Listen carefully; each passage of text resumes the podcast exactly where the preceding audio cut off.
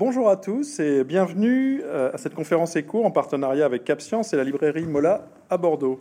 Nous accueillons aujourd'hui Guillaume Pitron. Guillaume Pitron, bonjour. Bonjour, Raphaël Dupin. Alors, comme c'est l'usage dans notre cycle de conférence, on commence par un petit portrait chinois basé sur les quatre lettres du mot éco. Alors, si je vous dis E comme événement, quel est l'événement qui a marqué votre engagement? Plein, mais bon, j'ai compris qu'il fallait faire court. Je dirais une lecture et une rencontre, euh, mais pour faire vraiment très court, une lecture euh, en 2009 sur les métaux rares dans Sciences et Avenir, qui va me déclencher tout un travail sur cette question et un premier livre, Les métaux rares, et euh, le deuxième livre, L'enfer numérique, qui est une forme de continuité des métaux rares. Donc ça, c'est là pour la, pour la lecture et pour la rencontre. Je parlerai de la rencontre avec mon éditeur, Les liens qui libèrent, parce que le premier livre a été refusé par tous les éditeurs possibles, sauf deux, dont en fait Les liens qui libèrent, Henri Trubert. Et donc grâce à lui, et notre, notre collaboration a été féconde. C'est comme croyance. Quelle est la croyance ou l'idée reçue qui vous désespère?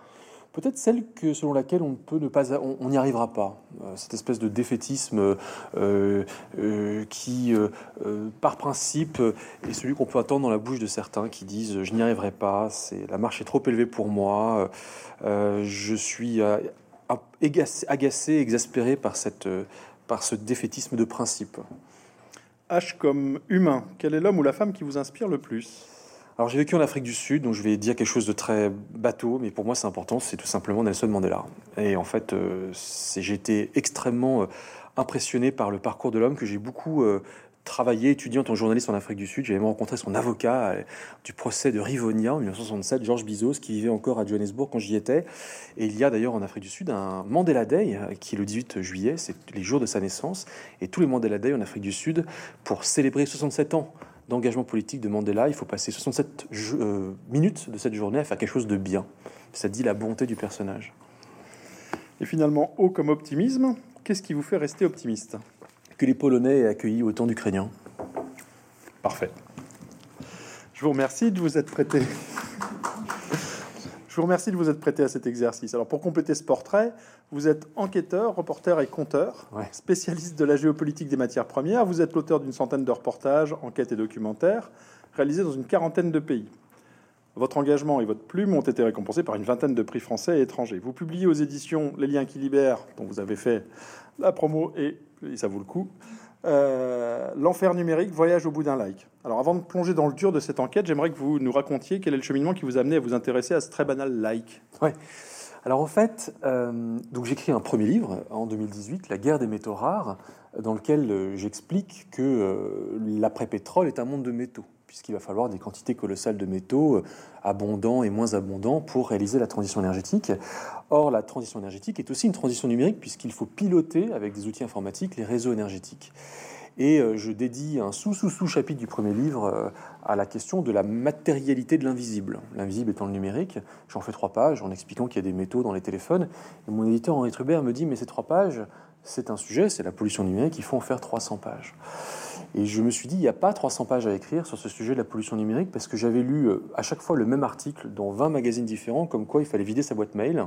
Et je me suis dit, mais qu'est-ce que je vais pouvoir faire comme enquête de 300 pages sur un sujet où passer la pollution des téléphones portables et le fait de devoir vider sa boîte mail, je ne vois pas ce que je vais raconter. Et en fait, je me suis plongé pendant deux ans euh, dans cette enquête, deux ans d'enquête et d'écriture et de reportage, euh, assisté par une dizaine de stagiaires venus de Sciences Po, d'HEC, et du, euh, et, du, et d'ailleurs notamment Sciences Po Bordeaux, HEC et du Centre de formation des journalistes, et euh, deux ans avec dix voyages aux quatre coins du monde euh, pour raconter en fait un sujet dont j'ignorais avant de commencer l'importance, la, profondeur et à quel point c'était un sujet passionnant que celui de la pollution numérique, puisque ça m'a emmené sur la route d'un like, et je me suis dit, mais comment raconter ça sinon en, Comment raconter cette pollution numérique sinon en suivant la route d'un like euh, Après tout, qu'est-ce qui se passe si je vous envoie un like, Raphaël Dupin? Est-ce que le like euh, voyage de mon téléphone à votre téléphone ou bien est-ce que ce like euh, emploie des chemins insoupçonnés Peut-être va-t-il passer par une antenne 4G, rejoindre des, câbles souterrains, des câbles sous-marins, voyager à travers les océans, peut-être même au-dessus de nos têtes, dans l'espace extra-atmosphérique? Il va être stocké dans plein de lieux différents, des centres de traitement et de stockage. Il passe nécessairement un moment ou un autre par des mines, puisqu'il faut bien des mines pour fabriquer les objets de notre vie connectée. Et en fait, ce like effectue un voyage absolument inattendu à telle enseigne que l'infrastructure numérique, dont on va reparler, est selon Greenpeace en passe de devenir la chose la plus vaste que l'homme n'ait jamais construite pour pouvoir vivre nos vies connectées. C'est une infrastructure à la fois terrestre, sous-marine et extra-atmosphérique. Mm. Et donc le like est un symbole de la vie connectée, mais ça pourrait être un email, une vidéo de chat, une photo, euh, etc. Euh, et je trouve que c'est une bonne façon de, eh bien, de raconter euh, des histoires insoupçonnées et qui j'espère vont vous étonner. avec, enfin, c'est des histoires insoupçonnées derrière notre vie censément dématérialisée. Alors moi, quand j'ai reçu votre bouquin, j'avais pas du tout envie de le lire. Parce que j'avais pas du tout envie d'être déniaisé. Euh, non mais c'est vrai. Enfin, je savais que en lisant le livre, j'allais me retrouver... Euh, euh, je savais au fond de moi que mon téléphone, mes activités numériques n'étaient pas des parangons de vertu écologique. Je le savais, mais j'avais envie de rester dans cette idée que croire à la beauté pure de mon téléphone, croire à la banalité euh, inoffensive de mes actions. Euh, bah, vous montrer que c'est pas le cas. Hein, euh, et pourtant, j'ai été passionné, je le dis aussi, hein, c'est-à-dire que je l'ai lu avec passion. alors évidemment, dans votre, dans votre livre, il y a des chiffres, il y a des enquêtes, c'est un vrai travail en profondeur et vous avez survolé les différents aspects sur lesquels on va creuser, c'est-à-dire que ce soit le, le device, l'ordinateur, le, téléphone, le stockage ou le, transport.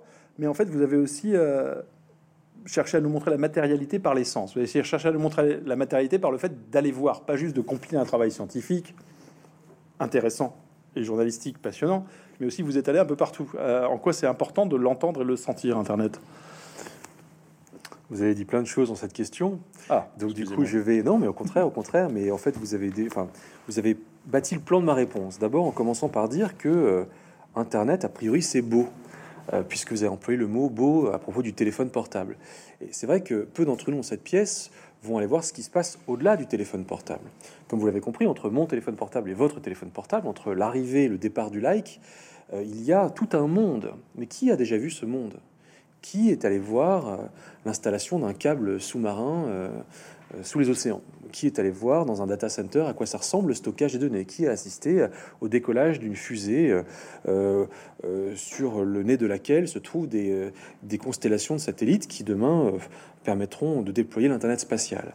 En fait, le seul rapport physique, sensoriel, matériel que nous avons avec cette infrastructure, c'est notre téléphone. Et sera probablement la seule chose, notre seul rapport physique, sensoriel, matériel avec l'infrastructure. Et c'est un objet qui est beau, c'est beau un téléphone portable. Il a été pensé pour être beau. C'est pas un hasard s'il est beau. Steve, euh, Jobs, lorsqu'il euh, enjoint à ses équipes chez Apple au début de ce siècle de fabriquer le premier iPhone, qui va sortir, je crois, en 2006 ou en 2007. Et en fait, il dit Je veux que mes iPhones, les premiers iPhones, ressemblent à un temple bouddhiste zen japonais.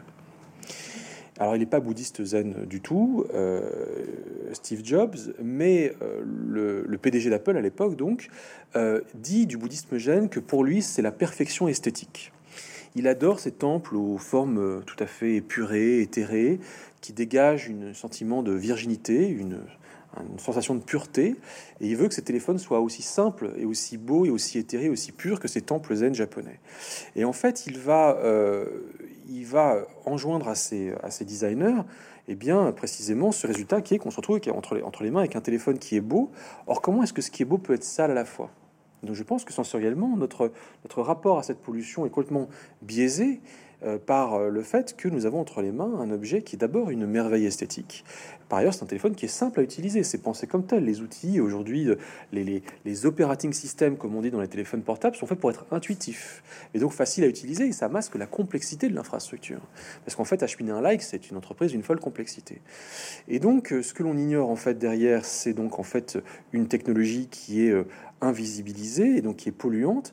Et je me suis dit, en ma qualité de journaliste, Comment est-ce que je peux vous raconter ça Sinon, en remettant, en reconfrontant mes sens à l'infrastructure, là où précisément nos sens ne sont pas, euh, ne sont pas confrontés, ne sont pas, euh, ne sont pas, euh, ne sont pas interpellés, puisque cette pollution est invisible, insensible. C'est pas comme une fumée noire qui sortirait d'une cheminée. Eh bien, si je commençais simplement par dire que je peux toucher Internet et qu'Internet a une texture, et si je pouvais dire qu'Internet a un son et qu'on peut écouter Internet Et si je pouvais dire qu'Internet a une couleur, et qu'Internet a une odeur, et qu'Internet a un goût.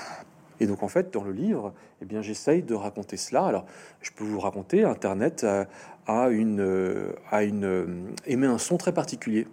C'est le son euh, que l'on entend quand on rentre dans un data center. Et ce data center dans lequel je suis rentré, hein, en Laponie, eh bien, ce sont des milliers ou des dizaines de milliers de serveurs qui chacun sifflent. Et donc, dizaines, des dizaines de milliers de serveurs qui sifflent, ça fait un immense bruit assez assourdissant. A l'impression d'être dans une ruche et d'avoir dérangé 100 000 belle ouvrières d'un seul coup. Et tout d'un coup, en fait, je me suis rendu compte que j'étais dans le cloud, dedans, et que le cloud émettait un son particulier, c'était celui d'une ruche. Mais Internet a, un goût. Et en fait, il a un goût très particulier. C'est le goût des euh, câbles sous-marins, puisque sans câbles sous-marins, il n'y a pas de like il y a un million et demi de kilomètres carrés, de kilomètres de câbles qui transitent euh, à travers les mers pour pouvoir tous nous brancher les uns et les autres. Et en fait, ces câbles, quand ils sont extraits de l'océan pour être recyclés, ils sont déposés notamment sur un port portugais où je suis allé voir un navire qui en fait récupère la toile du net et la recycle. Et ces câbles étaient mouillés. Et donc j'ai mis ma main euh, à ma bouche après avoir touché ces câbles et j'ai découvert qu'Internet était salé. Donc Internet n'est pas sucré, Internet est salé, puisque c'est un réseau amphibie euh, qui euh, frais au fond des mers. Donc je peux multiplier les exemples, mais voilà, je trouvais que c'était une façon euh, pas seulement poétique, mais aussi très concrète et peut-être très pédagogique de nous raconter que derrière cette, cette, cette technologie censément évaporée, en fait, il y a des enjeux matériels très concrets. On va commencer le, voyage matériel par notre téléphone. Alors pour ma part, hein, j'ai fait, j'ai fait le compte, j'ai eu mon premier mobile, on disait mobile à l'époque. Euh, en 99, j'en suis à mon 12e. Hein. Euh, je les ai tous aimés d'amour. Euh, c'est vrai, je les ai tous aimés. Quoi. Ils, voilà. ils étaient beaux, ils étaient de plus en plus simples, ils étaient de plus en plus puissants. en vous lisant, j'ai envie que vous nous racontiez aussi ce qui se cache pour produire ces téléphones, comment on a délocalisé le sale, comment on l'a renvoyé loin pour ne pas le voir, et qu'est-ce que c'est quoi cette réalité pour produire un téléphone? D'abord, un téléphone aujourd'hui, ça contient 60, euh, 70 métaux différents, enfin métaux et éléments de la table de Mendeleïev. Donc ça contient du, de l'argent, du cuivre, du plastique, de l'étain, euh, mais également euh, du zinc, du fer. Ça contient également des métaux plus rares, comme par exemple le néodyme, qui est un métal qui se trouve dans l'aimant de votre téléphone portable comme vous êtes très aimable avec moi, vous avez mis votre portable en mode vibreur.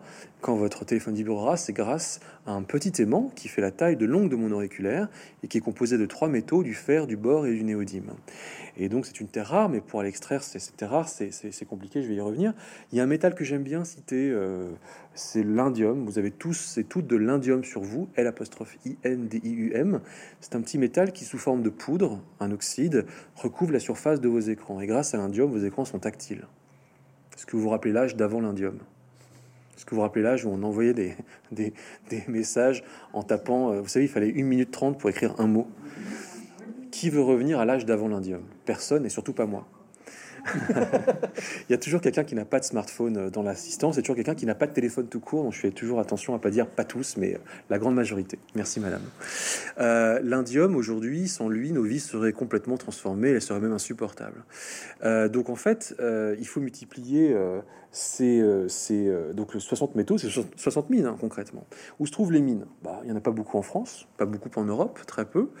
Il y en a au Canada, il y en a en Australie, très peu aux États-Unis. Donc pas, au Japon, parce que le Japon est un pays euh, avec euh, aucune ressource minière. Donc en fait, l'OCDE, pour faire simple, est un ensemble économique qui produit très peu de métaux par rapport à ce qu'il consomme. Donc la différence, la différence c'est l'importation de métaux. Et donc ces métaux eh bien, sont produits aujourd'hui, euh, notamment alors, euh, euh, pour le cobalt qui se trouve dans la batterie de votre téléphone portable en RD Congo, la République démocratique du Congo, dans la province du Katanga, au sud du Congo, dans des conditions qui sont à la fois parfaitement légales et illégales. Vous avez des mines légales et des mines illégales, avec beaucoup de marchés artisanales et de marchés noirs. vous avez du lithium qui est produit d'abord en Australie, mais ensuite énormément également euh, dans des pays tels que la Chine, la Bolivie, euh, le Chili, euh, l'Argentine. Vous avez du chrome qui est produit au Kazakhstan. Vous avez du palladium, alors ça sert pas pour les téléphones, ça sert pour la catalyse des véhicules qui est produit en Russie. Et puis vous avez un immense pays qui s'appelle la Chine qui produit en fait la grande partie de ces métaux et qui produit en gros la grande majorité des métaux de notre transition énergétique et de notre transition numérique. Et euh, comment se fait-il que, en fait, euh, nous soyons plus dépendants euh, aux, métaux rares et critiques et stratégiques chinois pour nos téléphones portables qu'au pétrole russe? Et en fait, cette dépendance s'explique par le fait que ces mines, qui étaient des, qui sont des mines donc de métaux, ont été pendant un temps se trouvaient en Europe, se trouvaient dans le monde occidental, et nous subvenions nos propres besoins. Simplement, c'était sale de les extraire, c'était sale de les raffiner. Et parce que nous ne voulions pas de cette pollution, nous avons décidé de fermer, à partir des années 80, toutes sortes de mines.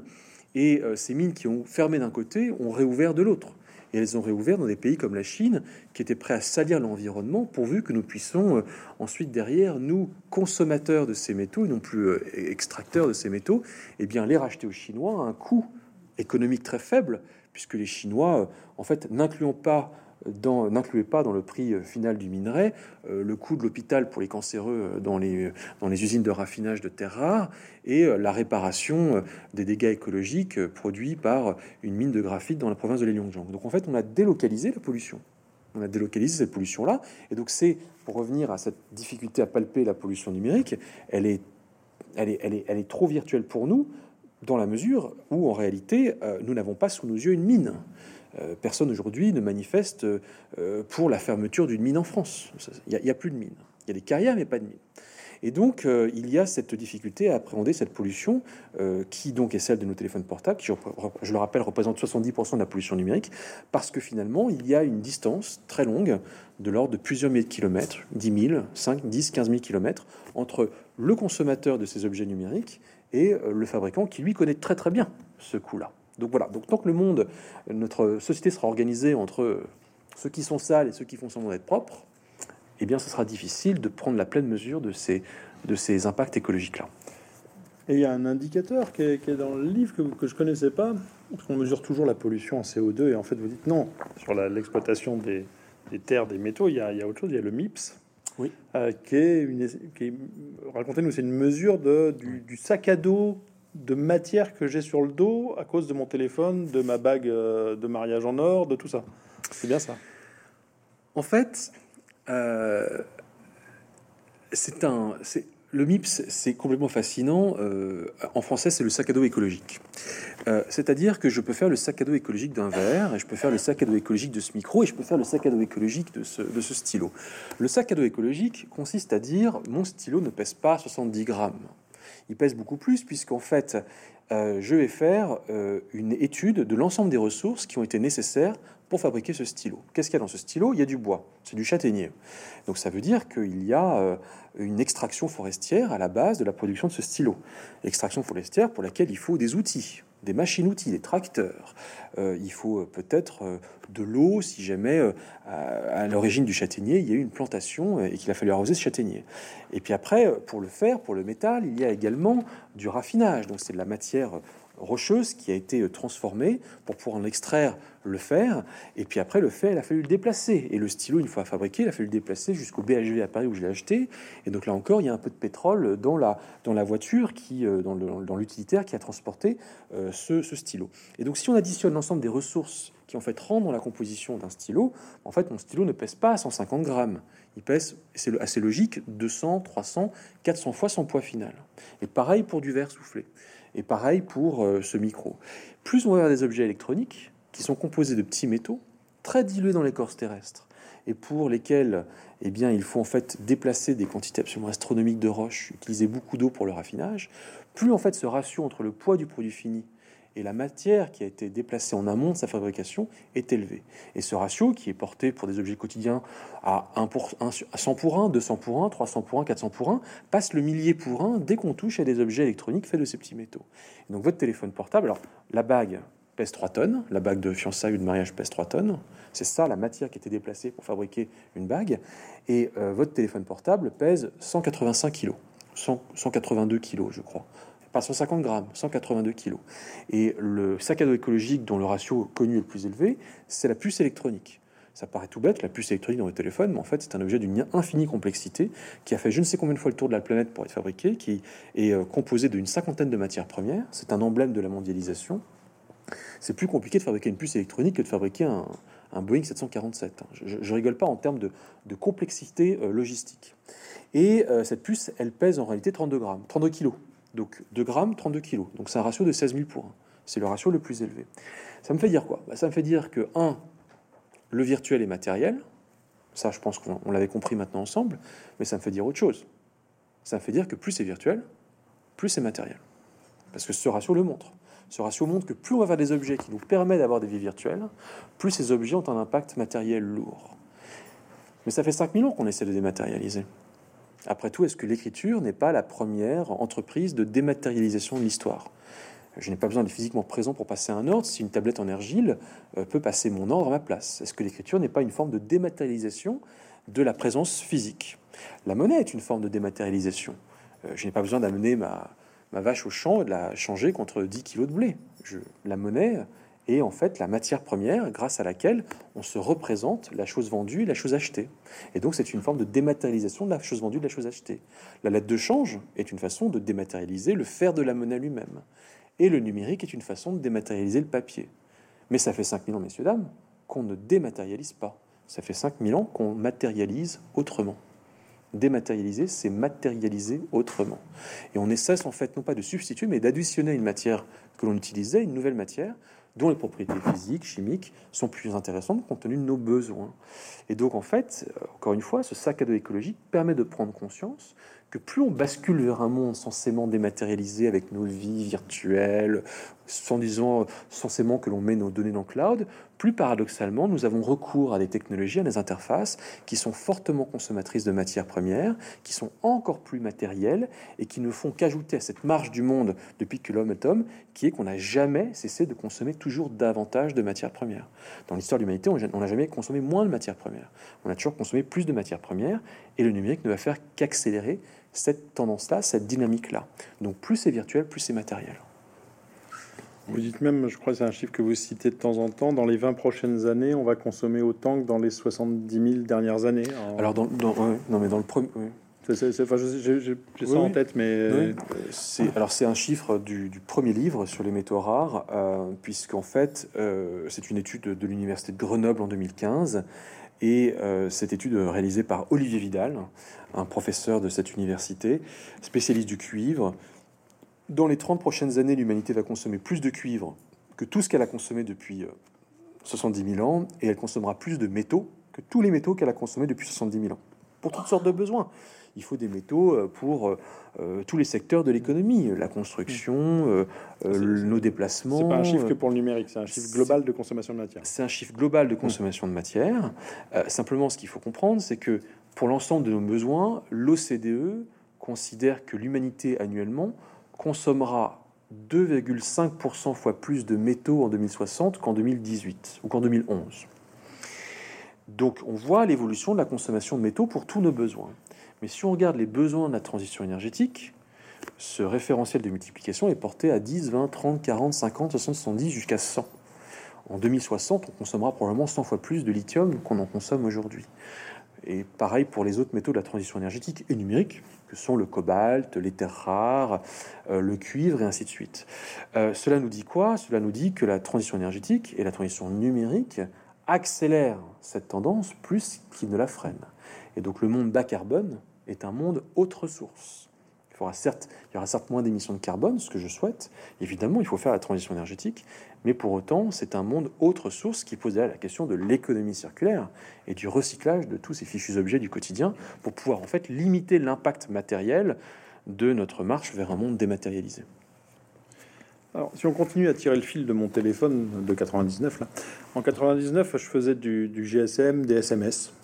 Ensuite, je découvre le WAP, le GPRS, Edge, le smartphone qui arrive, la 3G qui arrive, c'est formidable. Les applications, les réseaux sociaux, la 4G, le streaming. c'est un peu On est parti du SMS et je fais tout ça.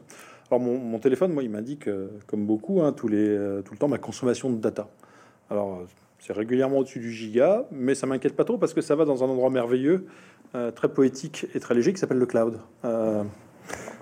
Bon, c'est beau, un, léger, un nuage, c'est beau, c'est aérien, c'est léger. Euh, encore une fois, j'avais envie d'y croire. Euh, j'avais envie de croire que mes, données s'envolaient comme ça dans un monde vaporeux, euh, pas très réel. Mais vous avez suivi mes données, pas spécifiquement les miennes, j'espère, mais en tout cas, et vous nous décrivez un nuage qui est beaucoup plus prosaïque, qui a colonisé nos zones industrielles, qui est, est, encore dans l'invisibilité, dans l'invisibilisation plutôt, qui est qu'on rend invisible, mais qui en fait, il y en a certainement pas très loin d'ici, on ne sait pas où, mais il y en a. première question, c'est sur les data centers, ces endroits de stockage des données. D'où vient cette boulimie de données? Est-ce que c'est nos usages? Est-ce que c'est la communication des objets entre eux? Est-ce que c'est les systèmes de contrôle de données? Et puis comment ça marche un peu le, ce, joli nuage vaporeux? Alors, euh, j'ai encore mis beaucoup de questions, hein, vous avez vu. Difficile de, difficile de vous dire précisément euh, si je devais faire un camembert de qui consomme quoi et de quel organisme consomme quoi, de vous dire précisément euh, quels sont les, les, les, les ratios. je pense que nous, individus, consommons moins de données que les organisations. Et d'une façon générale, dans cette marche vers la robotisation et l'automation de nos existences, avec toujours plus d'objets connectés, vous savez, Alexa, les, enceintes euh, Amazon, euh, ce sont des objets connectés. Donc vous rentrez chez vous, vous dites Alexa, je, quel est le temps demain Et Alexa vous donne le temps demain. C'est un objet connecté. on découvre que maintenant les enceintes Alexa communiquent entre elles par des langages que l'on ne comprend pas. Et donc il y a aujourd'hui des équipes de chercheurs qui en fait, sont mobilisés Amazon ne le comprend pas non pour essayer de comprendre qu'est-ce que ces enceintes se sont dites entre elles dans un langage que personne ne comprend. Donc ça, ça s'appelle l'ère des objets communicants, qui en fait sont capables d'avoir une vie qui est propre et qui est complètement indépendante de la nôtre. Et nous avançons vers un système, vers un modèle dans lequel euh, toujours plus de voitures euh, autonomes marauderont seules la nuit en attendant un éventuel client.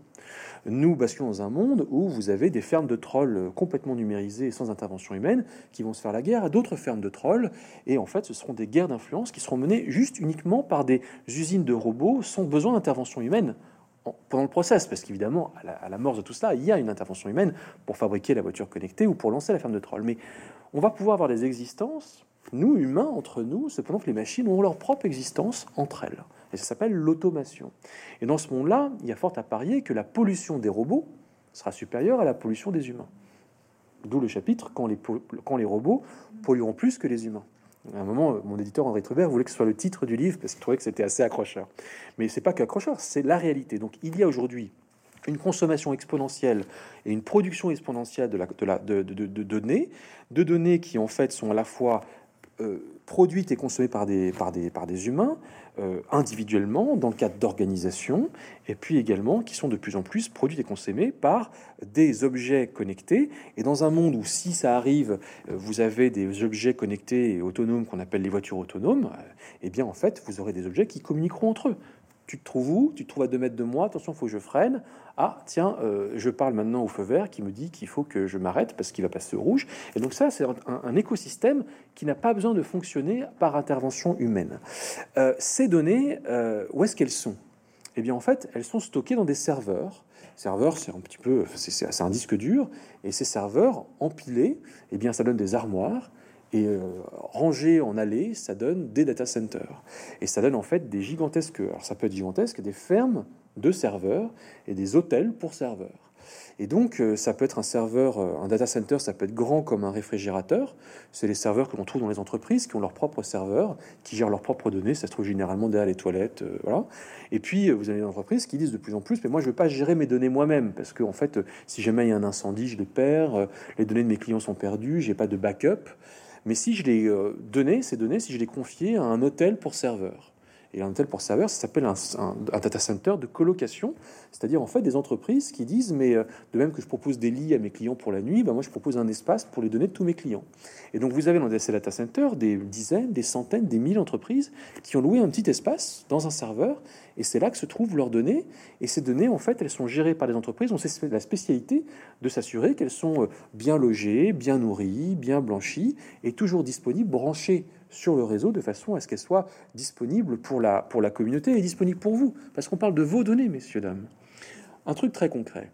Je sais, madame, vous n'avez pas de smartphone, alors je vais vous mettre un peu de côté sur cette question, pardonnez-moi. Mais euh, si vous perdez votre téléphone portable, vous savez que vous n'avez pas perdu les données vous allez pouvoir récupérer les données pour la plupart d'entre vous parce que vous avez fait une sauvegarde. Ça veut dire en fait que vous allez appeler le service euh, Apple, Samsung qui va dire non, non, mais vous inquiétez pas, vos données, on va, les on va les transférer dans le prochain téléphone que vous allez acheter. Et donc tous vos téléphones, tous les téléphones, les 06 de vos amis, toute votre euh, activité euh, langagière sur WhatsApp et autres va se retrouver dans nos téléphones. Mais comment ça se passe? Sinon par la grâce d'un serveur qui en fait a conservé vos données qu'on va retransférer sur, un autre, sur une autre interface. Donc c'est merveilleux le cloud. Vous ne perdrez jamais vos données. Vous avez peut-être une Dropbox.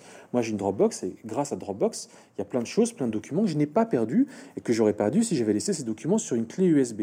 Mais donc il faut les stocker. Donc ça tient dans un petit, euh, dans un petit espace comme dans un grand espace. Ça peut tenir ces serveurs dans des data centers qui font la taille euh, de cette pièce la taille d'un immeuble, la taille de 1, 2, 3, 5, 10 terrains de football. Le plus grand data center de la planète se trouve euh, en Chine, et plus précisément au sud de Pékin. il s'étend sur une superficie qui est équivalente à celle de 110 terrains de football. Vous voyez le décalage entre le mot cloud et la réalité que le plus grand centre de données de la planète se trouve donc sur un espace équivalent à celui de 110 terrains de football. Il y a 3 millions de data centers sur Terre, donc de toutes ces tailles-là. Les plus grands, on appelle les hyperscale, euh, se trouvent donc, euh, donc il y en a environ 500, je crois, qui sont ceux qui sont vraiment très très grands, qui font plus de 3 ou 5 terrains de football. On ne les voit jamais. On ne les voit jamais parce que soit alors, soit ils sont pas trop grands et puis en fait ils se trouvent dans un immeuble. Alors moi je vous parle de Paris parce que je vis à Paris, mais dans le sentier on en trouve plein. Euh, d'ailleurs souvent d'ailleurs les riverains appellent euh, se plaignent que en fait le serveur émet un ronronnement euh, parce qu'en fait les systèmes de climatisation rafraîchissent et donc ça fait ça émet un ronronnement qui peut les déranger. Mais on les trouve souvent dans les banlieues et vous allez passer devant un gigantesque hangar. Ça pourrait être un hangar, vous savez, Ikea, euh, Darty, sauf qu'en fait c'est un hangar pour serveur et vous ne le savez pas parce qu'il n'y a rien d'écrit ou il y a un mot que vous ne connaissez pas. Il y a marqué Equinix en fait, c'est une entreprise de colocation de données. Et donc, euh, vous allez euh, souvent, en fait, passer devant ces hôtels à données sans savoir qu'ils existent. Et donc, finalement, c'est difficile de percevoir cette réalité-là. Et quand vous parlez d'invisibilisation, ça va même plus loin, parce qu'en fait, j'ai découvert ça en Laponie, c'est qu'en fait, euh, les entreprises de, qui ont leurs serveurs les gardent les plus discrètes possibles. En fait, les data centers ne sont pas connus, ne se voient pas forcément sur Google Maps, ils sont effacés de Google Maps. Euh, les entreprises comme Facebook qui ont leur propre data center, en fait, les sociétés, enfin, data center, euh, Facebook ne gère pas ses propres data centers en son nom propre. C'est data center de Pinnacle Sweden en Suède. Et donc on n'associe pas forcément Facebook à l'infrastructure. Donc Facebook est partout visible sur la toile, mais dans le monde physique, Facebook est visible nulle part. Comment critiquer Facebook pour son impact écologique si d'abord on ne peut pas toucher Facebook? Facebook seront intouchables, au sens figuré comme au sens propre c'est parce que Facebook est intouchable au sens propre qu'il est intouchable au sens figuré. Et donc, en fait, il y a une difficulté à appréhender cette réalité matérielle, puisque les entreprises organisent une forme d'invisibilisation. Mais l'impact sur l'environnement de ces data centers, on le mesure comment? Alors, il y a un impact matériel, on l'a évoqué, difficile à, sur lequel je peux pas me mettre de chiffres. L'impact matériel du sac à dos écologique de tous ces data centers. Voilà, tout cela, effectivement, mais j'ai pas de chiffres. Ce qui est intéressant après, c'est de comprendre que ces data centers, ils ont un impact en termes d'émissions de CO2. Euh, d'abord, euh, un data center, euh, ça doit fonctionner tout le temps. C'est très important qu'il fonctionne tout le temps, en fait. J'ai appris l'autre jour que ma messagerie Gmail, je ne sais pas si vous avez une messagerie quelconque, si pour vous, certains ou certaines d'entre vous qui avez une messagerie Gmail, sachez qu'en fait, elle ne se trouve pas dans un seul serveur sur Terre, elle se trouve dans six serveurs sur Terre. Donc il y a six endroits différents sur Terre où, en fait sont euh, stockées vos données de votre messagerie Gmail dans six data centers. Pour deux raisons. D'abord parce que où que vous soyez sur Terre, il faut que votre connexion à votre euh, messagerie Gmail soit la plus rapide possible. Il ne faut pas que vous attendiez trois secondes, il faut que vous attendiez une seconde pour avoir accès à votre Gmail. Mais pour ça, il faut que le data center ne se trouve pas trop loin de vous. C'est le temps de connexion, c'est la latence. Et pour cette raison, vous avez six data centers qui se trouvent, je ne sais pas où, parce que Google est très discret là-dessus, mais certainement quelques-uns aux États-Unis, mais un autre en Asie, peut-être un euh, en Amérique latine, un autre en Europe, de façon à ce que où vous soyez sur Terre, vous soyez le moins loin possible d'un serveur pour que le temps de connexion soit le plus court possible. Il faut lutter contre la latence. Ce qu'on appelle la latence, c'est justement ce temps cette distance euh, physique et ce, donc ce temps, euh, cette, durée de temps euh, qui en fait vous sépare du data center dans lequel se trouve votre messagerie. Et par ailleurs, il y a autre chose qu'il faut, faut absolument prendre en considération pour vous, utilisateurs et utilisatrices du, web, c'est qu'il ne faut pas que l'infrastructure tombe en panne. Parce que si elle tombe en panne, vous n'avez pas accès à votre site internet préféré. Vous n'avez pas accès à votre email préféré. Et vous avez peut-être entendu parler il y a quelques mois, c'était en septembre, d'une panne de Facebook, avec en fait le service de Facebook inaccessible dans le monde entier pendant 6 heures. Mais c'est insupportable pour euh, des milliards d'utilisateurs de ne pas pouvoir regarder des vidéos de chats pendant 6 heures.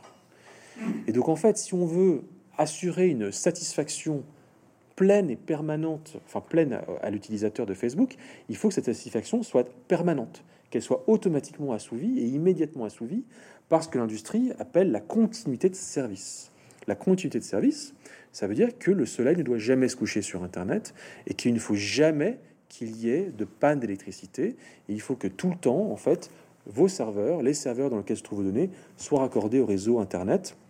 Et donc, en fait, ça s'organise de la sorte que eh bien, vous avez votre messagerie qui, non seulement est répliquée six fois pour que vous soyez le plus facilement collectable le plus rapidement possible, mais que si l'une de ces data centers tombe en panne, eh bien, vous en avez cinq autres qui prennent le relais. Et s'il y en a deux qui tombent en panne, vous en avez encore quatre. C'est ce qu'on appelle de la redondance. Et donc vos données sont hyper polluantes parce qu'elles ne sont pas stockées donc dans un seul endroit, elles sont stockées dans six endroits différents. Et il y a même des données bancaires hyper stratégiques qui sont stockées dans 15 endroits différents. Et peut-être que les données militaires françaises sont stockées dans encore davantage d'endroits parce qu'il faut toujours de la sécurité et il faut de la satisfaction du client qui est dans une quête d'immédiateté permanente pour jouir de son service Internet. Et donc, il faut redonder la donnée. La donnée, elle euh, chauffe dans un serveur à 60 degrés. Donc, si vous rentrez dans un data center, il fait chaud. Sauf si vous le rafraîchissez, vous devez le rafraîchir à 25 degrés. Et la différence entre 60 degrés et 25 degrés, ça s'appelle la climatisation. Et la climatisation, c'est la moitié de la consommation énergétique d'un data center. Donc vous avez une surcapacité pour stocker des données, au cas où vous auriez deux secondes d'interruption de service et où que la latence serait trop longue, et pour laquelle il faut des systèmes très énergivores qui tournent à quoi? À l'électricité, mais d'où vient l'électricité? Alors elle vient euh, euh, de nucléaire en France, elle vient de l'hydroélectricité, en France aussi, ou en Norvège, dans les pays du Nord. Elle vient des énergies renouvelables de plus en plus, elle vient de la biomasse. Et puis, vous connaissez les trois principales sources d'électricité de la planète, c'est le pétrole, le charbon et euh, le gaz naturel. Et surtout le charbon, puisque 35% de l'électricité produite sur Terre provient du charbon. Donc, si on tient compte de cette réalité-là, alors les serveurs, eh bien, en fait, pour refroidir les données, c'est euh, entre 1 et 3% euh, des émissions de gaz à effet de serre sur Terre. Et euh, non, c'est 1 à 3 pardon, de la consommation d'électricité mondiale, alors que le numérique lui-même, qui inclut euh, un écosystème de, de, pollution plus large, c'est 10% de la consommation d'électricité mondiale. si on traduit ce chiffre-là en émissions de CO2, je parle non pas des data centers, mais du numérique en général, c'est le seul chiffre connu, c'est à peu près 4% des émissions de gaz à effet de serre. L'avion, l'ensemble du secteur civil aérien mondial, c'est 2,4%. Le numérique, c'est 4%. Et ça grossit. Et ça grossit puisque les chiffres du Shift Project, qui est un think tank, euh, donc un groupe de recherche français, chiffre de 2018 estimait ce chiffre à 4% en 2018, donc avant notre basculement de nos vies en ligne durant la durant la pandémie et avant nos apéros sur WhatsApp. Euh, donc je ne sais pas quels sont les chiffres d'aujourd'hui, on ne les connaît pas, et il conjecturait que euh, on serait à un doublement des chiffres de 2018 en 2025. Moi, ça me paraît fou. Ça me paraît fou de dire qu'on a 8% des émissions de gaz à effet de serre pour euh, le numérique en 2025. Je, ne sais pas. Je, dois vous dire que je suis un peu méfiant sur ce chiffre-là. Je fais bien attention, messieurs dames, pour vous dire quelque chose. je veux dire, heureusement que le numérique existe à bien des égards qu'auraient été nos vies euh, pendant ces deux dernières années si on n'avait pas eu cet merveilleux outil pour euh, garder un contact social et continuer à faire tourner l'économie française. Donc comprenez-nous bien, c'est compliqué. Mais en même temps, il faut bien regarder cette réalité qui est que effectivement, ça devient un véritable, gigantesque, majeur sujet écologique. Donc là, merci. On va faire une troisième plongée. Donc on a fait le, device. On va faire une plongée. Vous en avez parlé sur le parce que mon téléphone, moi, s'il envoie des données sur le cloud bien matériel maintenant, parce qu'il n'est plus du tout vaporeux, euh, composé de centaines de milliers de serveurs, il n'a pas voyagé sur ses petites ailes de like. Euh, il a été transporté sur des autoroutes de l'information. C'est même Al Gore qui avait euh, cette, expression, les autoroutes de l'information, et qui elles aussi sont bien réelles. Vous en avez parlé. C'est les câbles sous-marins, c'est toute cette infrastructure. Et alors la, partie qui m'a intéressé, parce que tout est extrêmement physique aussi quand vous décrivez l'arrivée des câbles. Il y a une partie qui m'a intéressé, c'était, euh, ça me faisait penser à un vieux proverbe que j'avais entendu, c'était que dans la rue et vers l'or, ceux qui sont riches, c'est les marchands de pelles. Euh, et que euh, c'est pas faux, en fait, vous regarderez. Et la question des tuyaux est, hyper importante, et vous il y a une composante géopolitique qui prend tout son, sens. C'est-à-dire qu'avant, on parlait des, gens qui utilisaient des choses, ensuite on parlait des gens qui stockaient de la donnée. Là, il y a tout d'un coup les États qui apparaissent avec des composantes géostratégiques sur l'organisation de la tuyauterie de l'ensemble, euh, qui moi m'a beaucoup intéressé. Si vous pouvez le partager avec nous, ce serait, euh, ce serait très chouette. alors j'étais complètement fasciné par les câbles. non mais complètement. en fait, d'abord été hyper étonné de découvrir que personne n'avait jamais dans un livre écrit un livre pas un livre d'experts, hein, mais un livre accessible au grand public sur les, sur les centres de stockage de données, sur la géographie de nos vidéos de chat. Et donc j'ai consacré trois chapitres au centre de stockage de données, y compris au fait que les données partent dans le nord et qu'elles sont refroidies en Laponie euh, pour refroidir naturellement nos données. Mais j'étais fasciné par ces trois chapitres sur les câbles sous-marins et euh, sur, les, sur les centres de stockage de données. Et j'ai découvert aussi qu'on n'avait jamais écrit un bouquin sur les câbles, enfin si on a écrit des bouquins, mais pareil relativement d'experts ou des bouquins historiques, sur les câbles sous-marins. Parce qu'en fait, euh, nos vies, enfin nos données, nos likes, nos emails, nos photos de vacances ne transitent pas, contrairement à une idée peut-être répandue, par les airs, elles transitent par les mers. 99% des données transitent par les mers. Il fut un temps où euh, l'information et les données passaient par satellite, jusque dans les années 70-80, et puis en fait les satellites, ce ne sont pas des outils assez puissants pour être capables de supporter l'accroissement considérable de la production de données. Il faut savoir qu'aujourd'hui on parle, vous savez, hein, de crypto-monnaies, on parle de non-fungible tokens, euh, on parle de métavers, donc nos vies vont être dupliquées avec des avatars peut-être demain en ligne. Tout ça, c'est des, masses colossales de données, c'est de la bande passante que seule la technologie des câbles par lesquels passent des paires de fibres optiques, et l'information passe dans la fibre optique à 200 000 km par seconde sous forme de pulsation de lumière, seuls les câbles sont capables en fait de supporter l'explosion de notre consommation de données, et on conjecture que dans 20 ans, l'humanité consommera 35 fois plus de données que, ce qu'elle consomme aujourd'hui. Et nous consommons aujourd'hui, chaque jour, plus de données que l'ensemble des données que l'humanité a produites et consommées entre les débuts de l'informatique jusqu'à 2003. Donc il faut accompagner cette, cette, cette, cette, production de données et leur transfert, leur transit, et seuls les câbles peuvent le, peuvent le faire. Et donc Internet est un réseau amphibie composé, j'ai dit tout à l'heure, de, c'est pas 1,5, c'est 1,2 million de kilomètres de câbles en fait, c'est 450 câbles. Le plus petit fait euh, sous-marin, le plus petit fait 80 km, il se trouve en Amérique centrale. Le plus grand euh, s'étend sur une, distance de 37 000 km entre l'Europe et l'Australie, en faisant toutes sortes de détours, euh, notamment par bien évidemment l'Asie du Sud-Est. Et ce sont en tout 440 câbles qui donc totalisent 1,2 million de kilomètres, c'est-à-dire 30 fois la circonférence de la Terre. Un jour, quelqu'un a parlé d'Internet sans fil. Un jour, quelqu'un m'a parlé de téléphonie sans fil. Mais en fait, c'est complètement faux. Nous n'avons jamais été autant reliés à des fils les uns et les autres qu'aujourd'hui parce que nous sommes dépendants de ces câbles. Et si on regarde la route de ces câbles, la géographie des câbles et la géographie de nos vidéos de chat, hein, eh bien, on voit, on voit les grandes routes des câbles qui empruntent souvent d'ailleurs les grandes routes du transit de biens, hein, de, super tankers. La mer Rouge, l'océan Atlantique Nord, le détroit de Malacca, euh, l'océan Indien, etc., etc. Et donc, en fait, c'est passionnant de s'intéresser à ce monde-là. Et donc, moi, personnellement, j'ai assisté à la pose d'un câble. Vous y référence à, tout à l'heure, mais j'ai voulu assister à la pose d'un câble sur les côtes de Vendée, un câble qui partait de Virginia Beach aux États-Unis, qui allait jusqu'en Wallonie et qui passait par euh, Saint-Hilaire de Riez en, en, Vendée. Et en fait, euh, eh bien, j'ai vu en fait le câble être déployé depuis la mer, arriver sur la côte française. Des pelleteuses ont fait un trou de 2 mètres sous la plage. Ils ont gratté sous 2 mètres. Ils ont mis le câble qui est pas plus épais qu'un tuyau d'arrosage. Euh, chaque seconde dans ce câble d'une an de Google passe trois fois l'ensemble des informations qui sont contenues dans l'ensemble de la Bibliothèque nationale du Congrès américain. Donc, c'est dire la puissance de ces objets.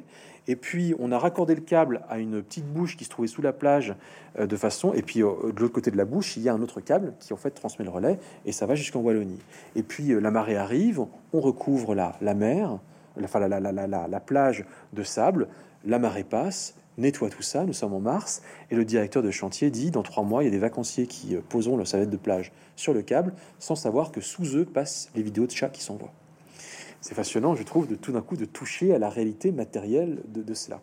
Autre anecdote géniale pendant cette pause, il y avait une tempête qui empêchait Google et Orange, qui étaient colocateurs du câble, de poser le câble hein, parce que euh, la marée était trop forte et ça mettait en danger les, plongeurs scaphandriers qui étaient chargés d'ensuyer le câble sur les quelques centaines de mètres du, littoral. Et en fait, chaque jour qui passait, euh, eh bien en fait, rapprochait Google et Orange d'un épisode funeste qu'on appelle la période de nidification du gravelot à, courrier, à collier interrompu. Et donc c'est un oiseau qui est protégé par l'administration française et qui pond ses œufs à partir du 30 mars. Et à partir du 30 mars, on n'a plus le droit de rien faire sur la plage parce qu'il faut respecter la période de nidification du gravelot à interrompu. Et on voyait la directrice de communication d'Orange complètement en panique voyons approcher cette période en disant mais comment on va faire pour accorder des centaines de millions d'utilisateurs à Facebook si jamais euh, euh, nous ne devons nous, euh, nous, nous, nous, incliner devant, devant le volatile. Et finalement, ils ont réussi à le faire quelques jours avant la, la, date fixée par l'administration française. Voilà. Donc, c'est pour vous raconter des aspects très concrets. Il y a une géopolitique derrière tout ça, je peux enchaîner si vous voulez. je, enfin, je, suis long dans ma réponse, non, pas de problème. mais c'est intéressant. il faut savoir que ce sont des autos de l'information qui, en fait, sont très stratégiques. Euh, on l'a vu et on le voit tous les jours avec l'invasion russe euh, de la de l'Ukraine. L'Ukraine craint que la Russie euh, ne coupe ses câbles, les câbles qui permettent à l'Ukraine d'être reliée au reste du monde. la France s'est inquiétée il y a quelques semaines, et c'est Florence Parly, notre actuelle ministre de la Défense, qui s'en est ouvert, de voir la Russie couper certains câbles stratégiques utilisés par la France et les États-Unis pour communiquer. Donc ce sont des infrastructures qui sont stratégiques, critiques, et euh, elles peuvent être sujettes à toutes sortes d'actes de malveillance. Et donc ça nécessite de les protéger. Et donc ça veut dire qu'il y a d'un côté des armées qui sont susceptibles d'attaquer les câbles, de même qu'il y a des armées qui sont susceptibles de protéger les câbles. Et donc derrière le moindre de vos likes, comprenez bien que vous êtes colocataires et colocatrices indifférents de cette gigantesque infrastructure pour laquelle eh bien, il y a des enjeux géopolitiques absolument colossaux qui sont en train de se nouer. Demain, faudra-t-il faire la guerre pour que nous puissions nous distraire? Est-ce qu'il y aura des armées qui seront chargées d'attaquer ou de protéger l'infrastructure du net pour que nous puissions vivre euh, nos vies connectées avec toute la dimension ludique qui accompagne nos vies connectées? C'est ça ces enjeux très concrets. Et il y a des cas qui sont encore plus intéressants que d'autres, soit parce qu'ils sont sujets justement à des risques de sabotage. Rassurez-vous, la France sabote au moins, à mon avis, autant que les Russes. On n'est pas plus naïf ni moins naïf que les autres. Et puis il y a des câbles qui en fait racontent des logiques de puissance euh, des pays qui les déploient. Qui déploie les câbles aujourd'hui? Des pays, des entreprises. Souvent Google et Facebook sont propriétaires de leurs propres câbles. Ils ont donc le contenant et le contenu. C'est un peu comme si Renault achetait le, rachetait le, rachetait le, l'ensemble des autoroutes françaises. Comme ça, on a euh, les autoroutes sur lesquelles roulent nos, voitures. Eh bien, Google et Facebook font pareil. Elles veulent avoir en fait le service, elles ont le service, mais elles veulent avoir les infrastructures, leurs propres autoroutes de l'information pour convoyer le service. Comme ça, au moins, elles sont souveraines sur les, les services qu'elles proposent. Et puis, on voit un État qui s'appelle la Chine qui commence à déployer ses câbles, dont un câble qui s'appelle le câble PEACE, PEACE pour paix, pour Pakistan Eastern Africa Connecting Europe. Qu'est-ce que c'est que ce câble? C'est un câble qui part du Xinjiang, qui traverse le Pakistan, qui arrive à Gwadar, un port pakistanais, qui descend l'océan Indien, qui passe par la mer Rouge, remonte le canal de Suez, arrive en Méditerranée, qui a été raccordé en octobre à Marseille. Pourquoi? Eh Parce que la Chine nous dit, écoutez, messieurs, dames, il n'y a pas que WhatsApp dans la vie. Il y a WeChat, c'est notre messagerie chinoise. Et puis, il n'y a pas que Fnac.com ou euh, Mola.fr dans la vie. Il y a Alibaba, Alibaba, c'est un site de e-commerce chinois. On peut acheter tout sur Alibaba. Et puis, il n'y a pas que des séries télévisées sur Disney Plus ou Netflix. Nous, Chinois, demain, allons produire et réaliser des séries télévisées d'une excellente qualité qui vous tiendront en haleine jusqu'au bout de la nuit. Mais c'est bien d'avoir le contenu, mais c'est bien d'avoir le contenant. Et donc, en fait, euh, les Chinois veulent avoir leurs propres autoroutes parce que si elles ont le service, mais qu'elles n'ont pas l'infrastructure physique pour convoyer le service à la vitesse de 200 000 km secondes jusqu'à l'Europe, ça sert à rien. Et donc ce câble est une manifestation par la Chine de sa volonté de venir nous influencer. La Chine a un modèle économique politique qui est ce qu'il est. Elle considère que son modèle politique est supérieur au nôtre. Elle veut nous en convaincre. Elle veut convaincre le monde entier que l'autocratie de marché est meilleure que la démocratie de marché. Mais comment se faire sinon en nous influençant à travers son soft power qu'on appelle ses biens et ses, ses services numériques? Et donc PIS qui arrive à Marseille, c'est pour la Chine une façon de faire mieux connaître la Chine à l'Europe et aux consommateurs européens. Et donc euh, voilà un petit peu les enjeux géopolitiques que l'on touche du doigt lorsqu'on regarde juste la route de ces infrastructures physiques, dont cette route de la soie numérique, c'est comme ça que l'appellent les Chinois.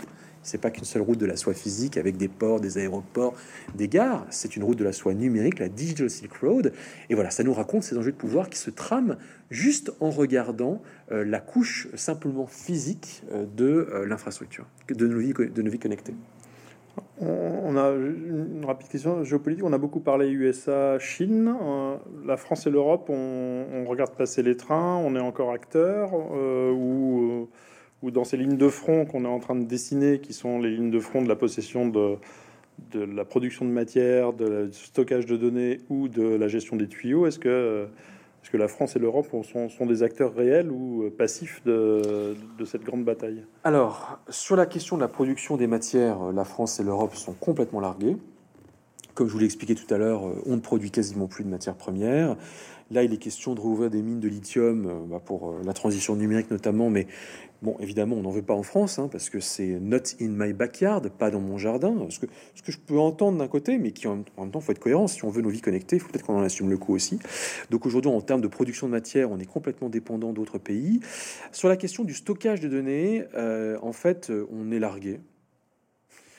Alors il y a OVH, on vous héberge, qui est le leader européen et français euh, du stockage de données. Donc tout à l'heure, je, vous parlais des hôtels pour données où les entreprises stockent leurs données. Vous pouvez vous-même avoir un, espace sur OVH, euh, mais OVH est très très loin derrière les grandes entreprises de colocation euh, telles que Amazon, Microsoft Azure et le plus connu d'entre eux, c'est Amazon Web Services. Donc Amazon, que vous connaissez, hein, le site marchand, est certes connu euh, comme étant Amazon pour le consommateur au quotidien, mais en fait Amazon est encore plus leader mondial dans le stockage de données avec sa, sa filiale ou sa branche je ne sais plus le terme juridique, Amazon Web Service, AWS. Et Amazon Web Service, aujourd'hui, est un leader mondial incontesté du stockage euh, de nos données. Et en fait, ça pose un vrai problème, puisque ça pose un problème de souveraineté sur nos données. Si ma donnée est produite sur le territoire français mais si euh, les mails se retrouvent stockés sur le territoire américain, euh, ben, un, la NSA peut tout savoir, la National Security Agency c'est tout. Et deux, euh, ça veut dire également que si jamais vous le savez, il y a, y a il y a, y a, y a le mail. J'ai commis une turpitude au regard du droit américain sur le sol français, mais parce que le simple fait que l'email que j'ai envoyé à mon dealer de coke à Bordeaux est stocké sur un serveur américain, le département de la justice américain dit ah attention, je me suis saisi de l'affaire puisqu'il y a un rattachement territorial euh, américain. Non mais c'est vrai. Et du coup vous êtes poursuivi aux États-Unis pour quelque chose simplement parce qu'il y a un email qui physiquement vous rattache au territoire américain. Donc à un moment, la question, c'est comment on est souverain sur nos données Comment est-ce qu'on les garde chez nous, comme ça les autres ne les espionnent pas? Et comment est-ce qu'on évite justement cet impérialisme juridique américain? Et donc ça, ça nécessite, un, d'avoir le service, et deux, d'avoir un service qui soit aussi performant que Amazon Web Service. Parce que le problème des entreprises françaises, c'est qu'elles adorent des services qui sont pas chers, efficients, qui tombent pas en panne. OVH tombe tout le temps en panne. Et donc pourquoi aller chez OVH Certes, c'est pas cher, mais ma donnée n'est pas sécurisée. Donc je suis français, mais je suis pas sécurisé, et donc finalement je préfère un service américain.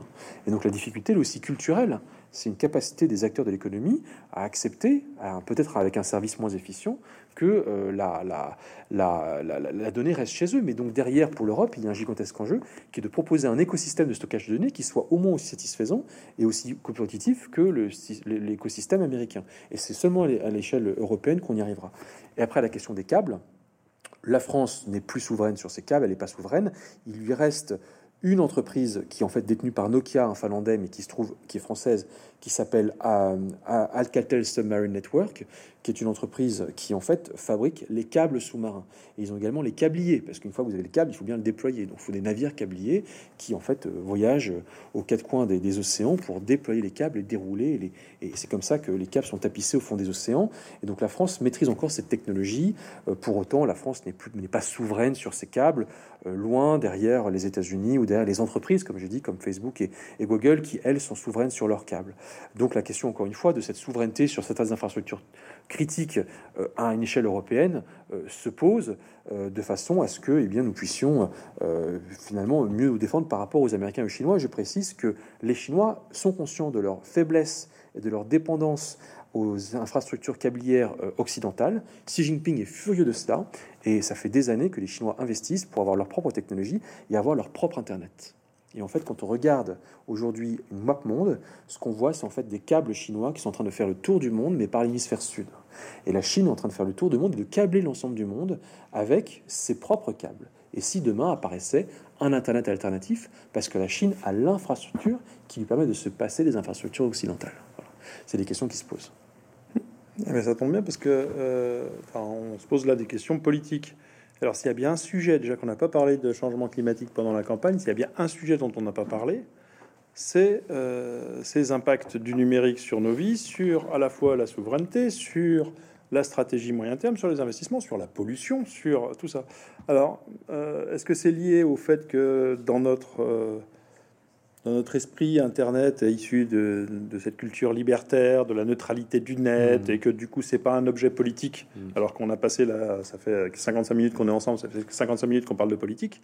Comment ça se fait que, euh, le politique n'en parle pas Est-ce qu'il devrait pas prendre la main à la fois pour réguler tout ça, hiérarchiser les priorités d'usage du numérique et retrouver la souveraineté? Euh, Est-ce que c'est pas un des enjeux majeurs sur lequel il faudrait travailler?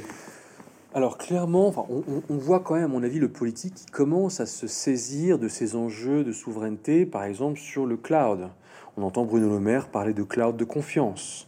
On parle de cloud souverain. Tous ces mots-là pour dire il faut en fait se sevrer d'une tutelle américaine et il faut que l'Europe soit capable d'avoir sa propre souveraineté sur ces infrastructures-là.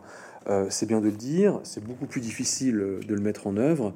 Et tous les projets de cloud souverain, notamment Gaia X, qui est un projet de cloud souverain en Europe, ont jusque maintenant plutôt échoué, euh, compte tenu, enfin, comparativement aux sommes folles qui ont été euh, investies par les pouvoirs publics pour pouvoir le, voir ce cloud souverain venir, enfin, exister, c'est clairement un échec.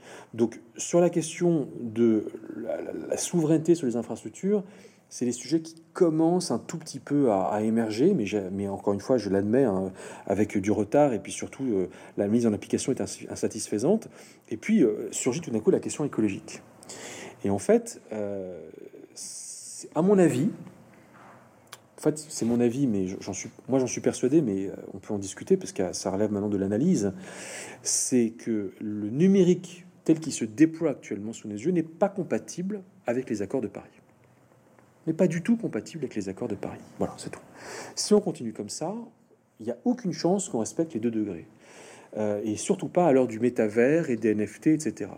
Et donc, en fait, euh, dans ce contexte qui est celui d'une écologie de plus en plus prégnante dans nos, dans, nos vies, de cette prise de conscience citoyenne, de la nécessité de, de, de donner de l'importance à la question écologique, la question de la pollution numérique surgit. Mais elle est très neuve. Je veux dire, elle, est quasiment inexistante dans le reste du monde, sauf en Allemagne, en France et dans les pays nordiques.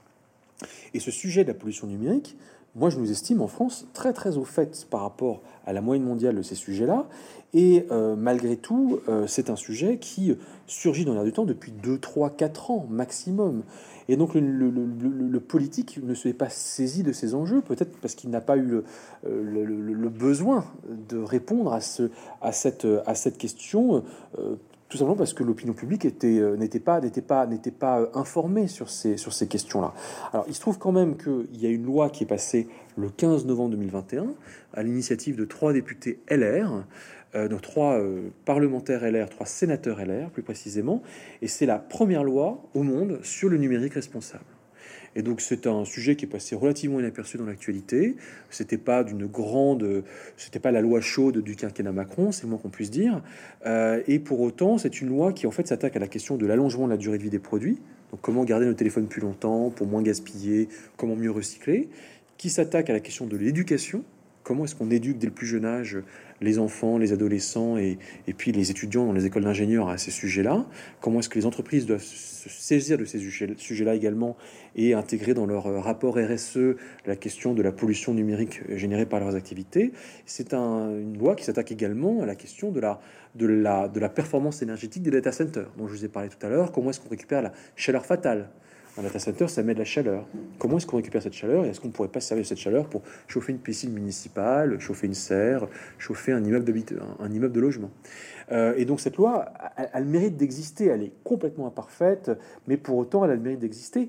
Et donc on voit le politique commencer timidement à se saisir du sujet, et pour autant, euh, c'est une réponse régalienne qui est complètement insatisfaisante et qui arrive très en retard par rapport à la à la, réalité urgente, euh, enfin à la, à, la, réalité de cette, pollution et à la nécessité urgente de, s'en occuper.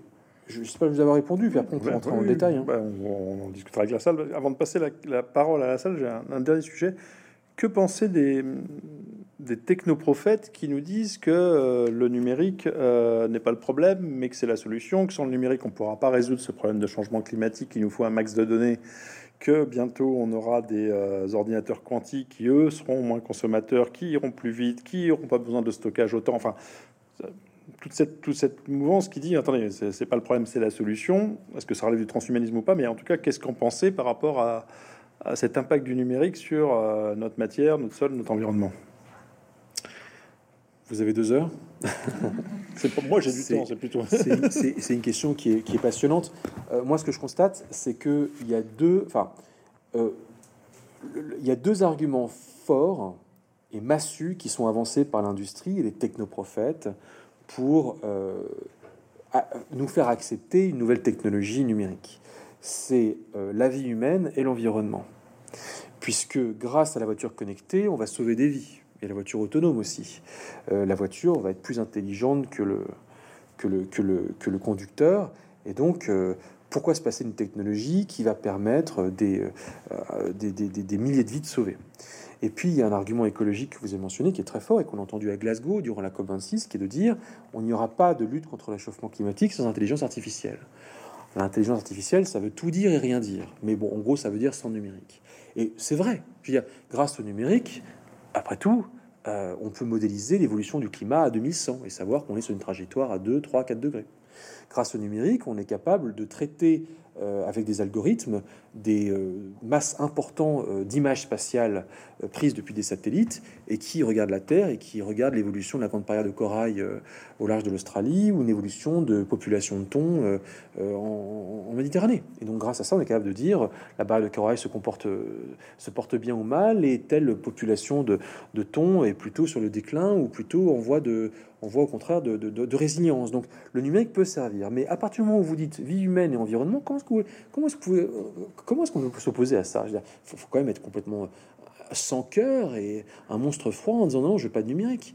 Et donc en fait, on nous fait accepter ces technologies-là en avançant ces deux arguments, mais sans dire par ailleurs, au-delà des aspects positifs de ces technologies, qui sont objectifs euh, évidemment, il y a aussi toutes sortes d'aspects négatifs de cette technologie. Euh, peut-être que le numérique va remettre en cause la façon dont on a de vivre en démocratie. Peut-être que le numérique va euh, fragiliser la lutte, contre le réchauffement climatique. Peut-être qu'elle va générer des usages de cette technologie qui sont parfaitement inutiles. On peut discuter de l'utilité sociale, politique, des réseaux sociaux. Et d'ailleurs, on en parle, puisqu'on sait que ça fragilise la démocratie. Et puis, on peut aussi parler des effets sur la santé du numérique. Mais à partir du moment où vous avancez l'argument euh, humaniste et, écologique, eh ben en fait, c'est euh, finalement une espèce de, de, de, monde en noir et blanc qui nous est proposé, dans lequel on ne peut pas s'y opposer, et donc on doit prendre la technologie comme elle est, et euh, on va pour autant on, payer aussi euh, d'autres conséquences. Euh, débat sur les effets négatifs du numérique sur l'environnement, qui est tout récent. Hein. Il a fallu attendre 2019 pour commencer à avoir des premiers chiffres sur le coût écologique du numérique, alors que ça faisait des années et des années qu'on nous abreuvait sur les nécessaires bienfaits du numérique sur l'environnement. Et ça va très loin puisque ça va, et j'en parle au chapitre 8, jusqu'à euh, l'idée euh, proposée par euh, certains technoprophètes de créer une IA verte éco-responsable. Donc un super organisme. Non mais en fait c'est passionnant. Elle verra probablement pas le jour cette IA verte éco-responsable. mais vous avez à Pékin une entreprise IBM qui a en fait créé une intelligence artificielle faible mais suffisamment puissante pour prédire le climat à Pékin à trois jours et pour dire trois jours à l'amont, voilà pendant trois jours ce que les hommes doivent faire pour prévenir un pic de pollution à Pékin. C'est ce qui s'appelle en fait une planification écologique à trois jours. Et vous avez Lex Kors, qui est une star des data centers euh, néerlandaises que j'ai interrogé, qui dit mais il faudrait que ça, on puisse le porter à 200 ans. Et en fait, comment est-ce que vous allez pouvoir vous opposer à des gigas ou des états octets de données qui vont servir à entraîner une intelligence artificielle forte si son objectif serait précisément de prendre des meilleures décisions que les hommes à 200 ans pour protéger la planète. C'est dans cette direction que ça va en fait. Donc l'argument massu est de dire il faudra une IA verte super puissante et co-responsable qui se chargera à la place des hommes de protéger l'environnement. Et pour cela, il faut accélérer la ponction de données parce que c'est grâce à ces données qu'on va pouvoir entraîner un outil pour être suffisamment puissant. Ça fait un peu eschatologie mystique. Euh, totalement. non, mais c'est vrai, ça fait, c'est, le même vocable qu'on utilise quand on a besoin de créer un être suprême. totalement.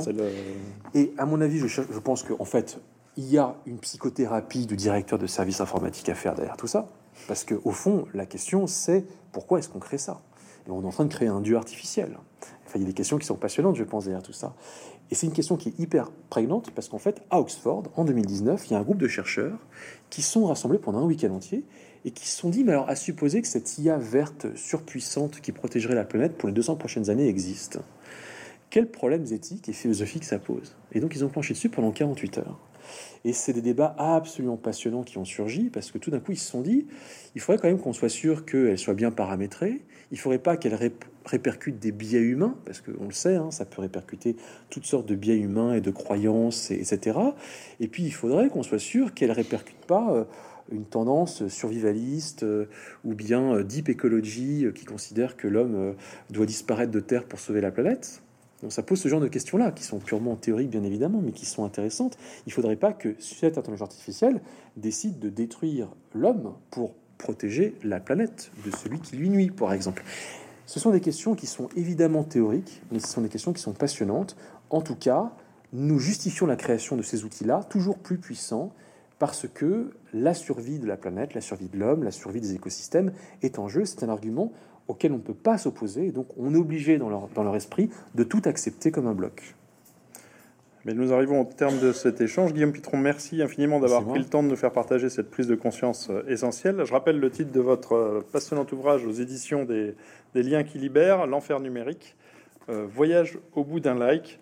Et vous pourrez trouver cet ouvrage en fond de salle lors de la séance de dédicace ou sur la librairie Mola ou sur mola.com. Guillaume Pitron, merci. Merci.